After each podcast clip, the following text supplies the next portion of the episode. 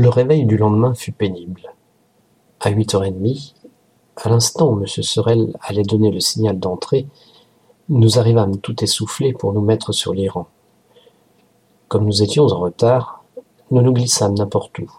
Mais d'ordinaire le grand Maulne était le premier de la longue file d'élèves, coude à coude, chargés de livres, de cahiers et de porte-plumes, que M. Sorel inspectait. Je fus surpris de l'empressement silencieux que l'on mit à nous faire place vers le milieu de la file. Et tandis que M. Sorel, retardant de quelques secondes l'entrée au cours, inspectait le grand Maulne, j'avançai curieusement la tête, regardant à droite et à gauche, pour voir les visages de nos ennemis d'aveille. Le premier que j'aperçus était celui-là même auquel je ne cessais de penser, mais le dernier que j'eusse pu m'attendre à voir en ce lieu. Il était à la place habituelle de Maulne, le premier de tous, un pied sur la marche de pierre, une épaule et le coin du sac qu'il avait sur le dos, à côté au chambranle de la porte. Son visage fin, très pâle, un peu piqué de rousseur, était penché et tourné vers nous avec une sorte de curiosité méprisante et amusée. Il avait la tête et tout un côté de la figure bondée de linge blanc. Je reconnaissais le chef de la bande, le jeune bohémien qui nous avait volé la nuit précédente. Mais déjà nous entrions dans la classe et chacun prenait sa place. Le nouvel élève s'assit près du poteau, à la gauche du long banc dont Maulne occupait à droite la première place.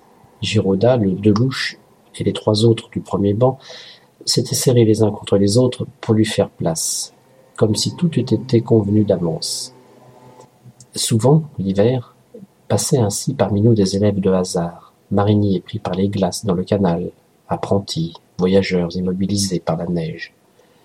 Ils restaient au cours deux jours, un mois, rarement plus. Objet de curiosité durant la première heure, ils étaient aussitôt négligés et disparaissaient bien vite dans la foule des élèves ordinaires. Mais celui-ci ne devait pas se faire aussitôt oublier. Je me rappelle encore cet être singulier et tous les trésors étranges apportés dans ce cartable qu'il s'accrochait au dos. Ce furent d'abord des porte-plumes à vue, qu'il tira pour écrire sa dictée. Dans un œillet du manche, en fermant un œil, on voyait apparaître, trouble et grossi, la basilique de Lourdes ou quelques monuments inconnus. Il en choisit un et les autres aussitôt passèrent de main en main. Puis, ce fut un plumier chinois rempli de compas et d'instruments amusants qui s'en allèrent par le banc de gauche, glissant silencieusement, sournoisement, de main en main sous les cahiers, pour que M. Sorel ne pût rien voir. Passèrent aussi des livres tout neufs, dont j'avais, avec convoitise, lu les titres derrière la couverture des rares bouquins de notre bibliothèque. La Tête aux merles, La Roche aux mouettes, Mon habit Benoît. Les uns feuilletaient d'une main sur leurs genoux ces volumes, venus on ne savait d'où, volés peut-être, et écrivaient la dictée de l'autre main. D'autres faisaient tourner le compas au fond de leur casier.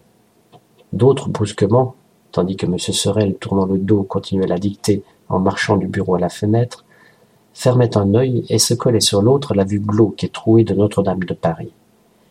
Et l'élève étranger, la plume à la main, son fin profil contre le poteau gris, clignait des yeux, content de tout ce jeu furtif qui s'organisait autour de lui. Peu à peu, cependant, toute la classe s'inquiéta. Les objets qu'on faisait passer à mesure arrivaient l'un après l'autre dans les mains du grand môle qui, négligemment, sans les regarder, les posait auprès de lui. Il y en eut bientôt un tas, mathématique et diversement coloré, comme au pied de la femme qui représente la science dans les compositions allégoriques. Fatalement, M. Sorel allait découvrir ce déballage insolite et s'apercevoir du manège. Il devait songer, d'ailleurs, à faire une enquête sur les événements de la nuit. La présence du bohémien allait faciliter sa besogne. Bientôt, en effet, il s'arrêtait, surpris, devant le grand môle. À qui appartient tout cela demanda-t-il en désignant tout cela du dos de son livre refermé sur son index.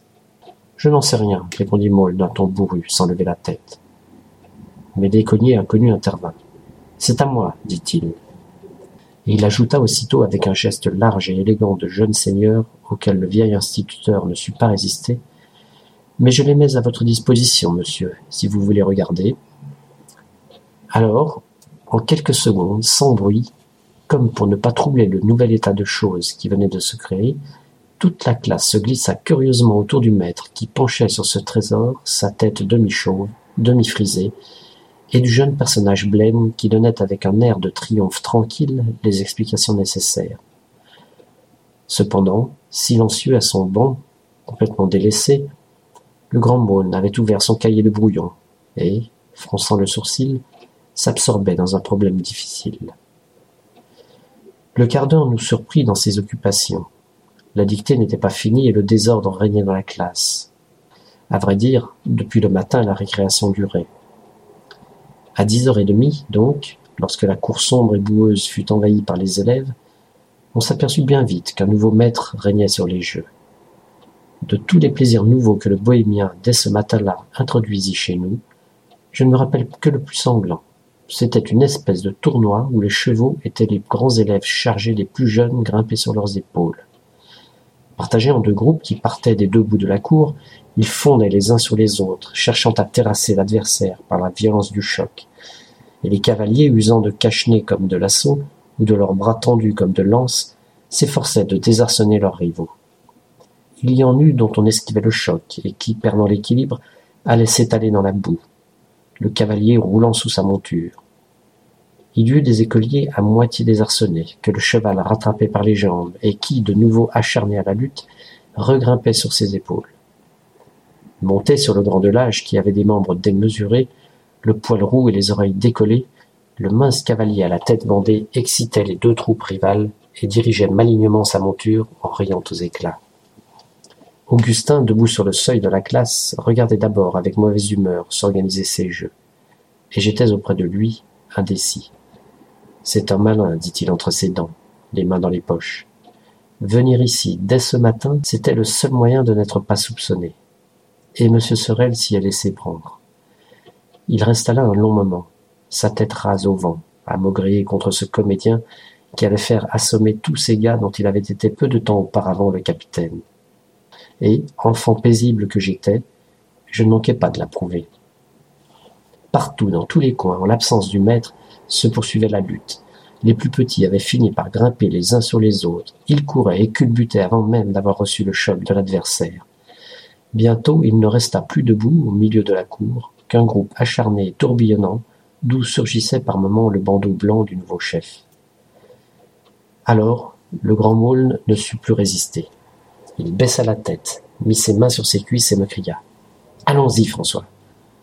Surpris par cette décision soudaine, je sautai pourtant sans hésiter sur ses épaules, et en une seconde, nous étions forts de la mêlée, tandis que la plupart des combattants éperdus fuyaient en criant. Voilà Maulne, voilà le grand Maulne. Au milieu de ceux qui restaient, il se mit à tourner sur lui-même en me disant Étends les bras, empoigne-les comme j'ai fait cette nuit. Et moi, grisé par la bataille, certain du triomphe, J'agrippais au passage les gamins qui se débattaient, oscillaient un instant sur les épaules des grands et tombaient dans la boue. En moins de rien, il ne resta debout que le nouveau venu monté sur de l'âge. Mais celui-ci, peu désireux d'engager la lutte avec Augustin, d'un violent coup de rein en arrière se redressa et fit descendre le cavalier blanc. La main à l'épaule de sa monture, comme un capitaine tient le mort de son cheval, le jeune garçon debout par terre regarda le grand monde avec un peu de saisissement et une immense admiration. À la bonne heure, dit-il.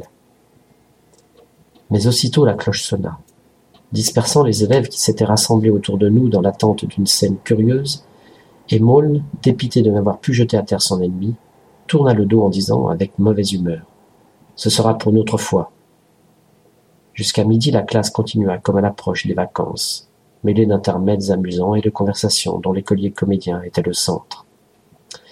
Il expliquait comment, immobilisés par le froid sur la place, ne songeant pas même à organiser les représentations nocturnes où personne ne viendrait, ils avaient décidé que lui-même irait au cours pour se distraire pendant la journée, tandis que son compagnon soignerait les oiseaux des îles et la chèvre savante.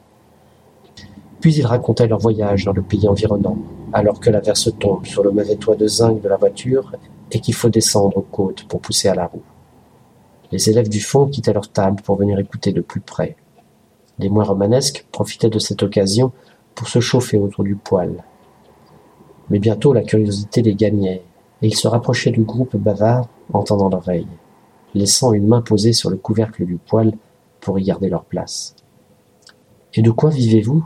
demanda M. Sorel, qui suivait tout cela avec sa curiosité un peu puérile de maître d'école et qui posait une foule de questions. Le garçon hésita un instant, comme si jamais il ne s'était inquiété de ce détail. Mais, répondit-il, de ce que nous avons gagné l'automne précédent, je pense. C'est Ganache qui règle les comptes. Personne ne lui demanda qui était Ganache. Mais moi je pensais au grand diable qui, traîtreusement, la veille au soir, avait attaqué Maune par derrière et l'avait renversé.